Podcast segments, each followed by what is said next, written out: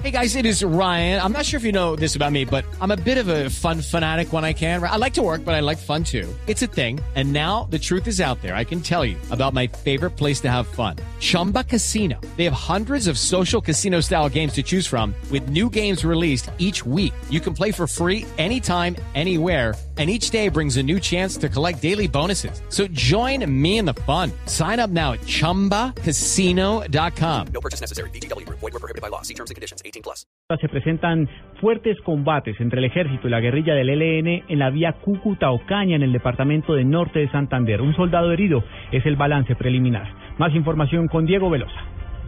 Según el coronel Marcos Pinto, comandante de la Brigada 30 del Ejército, un grupo indeterminado de guerrilleros del ELN salió al paso de los vehículos en el sitio La Curva de la vía Ocaña-Cúcuta pero fueron repelidos por hombres del Ejército Nacional, iniciándose un intercambio de disparos que dejó un soldado herido. Bueno, tropas de la Brigada 30 Orgánica de la Fuerza Aérea Vulcano vienen desarrollando el control militar sobre la vía que Cúcuta conduce a Ocaña y en el desarrollo de esas operaciones esta mañana a la altura de la curva unos bandidos que pretendían atentar contra la población civil y quienes se movilizan por ahí eh, tuvieron un combate de encuentro con las tropas, fueron repelidos, neutralizada esa intención de los bandidos y de igual manera pues tenemos un soldado herido a la altura de la toma en que fue evacuado y que en este momento está en proceso de recuperación. A esta hora el paso por la importante vía es normal. Tropas de la Brigada 30 acompañadas por dos helicópteros persiguen a los subversivos que se internaron hacia las montañas. En la zona se registran nuevos choques armados. En norte de Santander, Diego Velosa, Blue Radio. En el departamento de Nariño se adelanta un consejo extraordinario de seguridad por la muerte de dos niños y dos policías en hechos registrados en los últimos días. Natalia Cabrera. El secretario de Gobierno encargado de Nariño, Carlos Maigual, aseguró que se convocará un Consejo Extraordinario de Seguridad para analizar lo sucedido en zona rural de Tumaco con dos menores y en el casco urbano de Ricaurte. Bueno, en el momento vamos a analizar estos dos aspectos, la muerte de los miembros de la institución policial y el, tema de los niños que cayeron eh, y fueron víctimas de un explosivo. Estas circunstancias, desde luego, ameritan un análisis de parte de un Consejo de Seguridad que se desarrollará en el transcurso de esta semana. La policía señaló como responsable al ELN del ataque que dejó dos policías muertos y un herido. Natalia Cabrera, Blue Radio. Dos de la tarde, tres minutos. La familia del ciclista colombiano Nairo Quintana no cabe de la dicha ante el nuevo triunfo del ciclista en la etapa de hoy en la competencia del Tirreno Adriático en Italia, donde es líder de la carrera. Desde Tunja, Gonzalo Jiménez.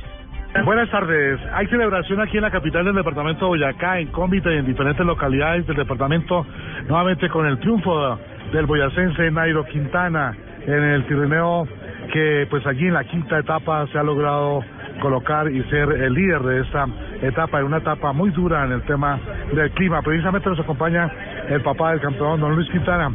¿Qué le quiere decir a su hijo, al país, al mundo nuevamente triunfando?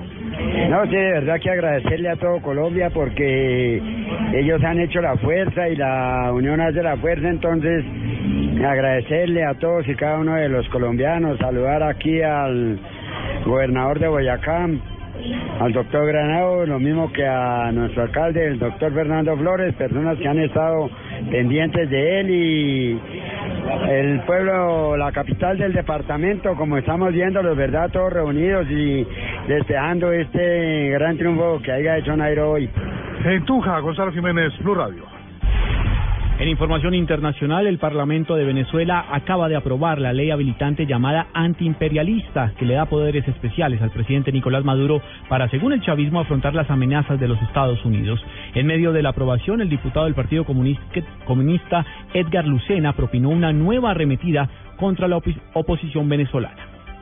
Porque en vez de condenar a Obama, que está tratando de crear las condiciones para invadir militarmente al, pueblo de Venezuela y a nuestra patria, está condenando y está criticando al presidente Maduro que lo que está haciendo acudir constitucionalmente a un derecho constitucional de una ley habilitante para defender al pueblo de Venezuela y para defender a la patria. En más información del mundo, al menos un millón de personas marcharon contra la presidenta Dilma Rousseff en al menos 74 ciudades de Brasil, cerca de 580 mil de ellos en Sao Paulo. Informe de Marina Granciera.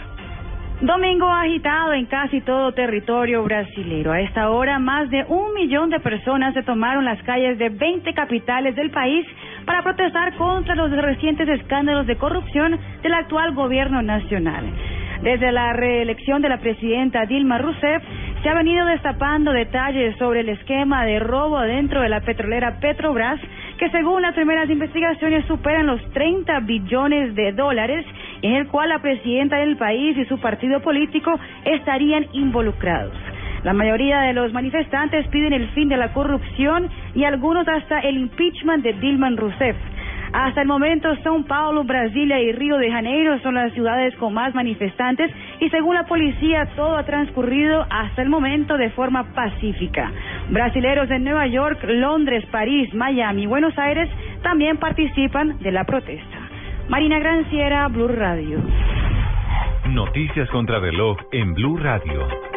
Dos de la tarde, seis minutos, noticia en desarrollo hasta ahora. La policía de San Luis, en Missouri, en el centro de los Estados Unidos, anunció que detuvo a una persona en el marco de la investigación sobre los disparos contra dos policías en el suburbio vecino a Ferguson, escenario de actos de violencia tras la muerte de un joven negro en agosto pasado. La cifra que es noticia, 45 personas, entre las cuales hay mujeres y niños, fueron asesinadas a manos de un grupo de presuntos ganaderos en una localidad del centro de Nigeria. Y quedamos atentos a Irán y a Estados Unidos que reanudarán en las próximas horas sus negociaciones bilaterales sobre el programa nuclear iraní, abriendo así un periodo decisivo y al término del cual quedará claro si este proceso diplomático se dirige al fracaso o al éxito.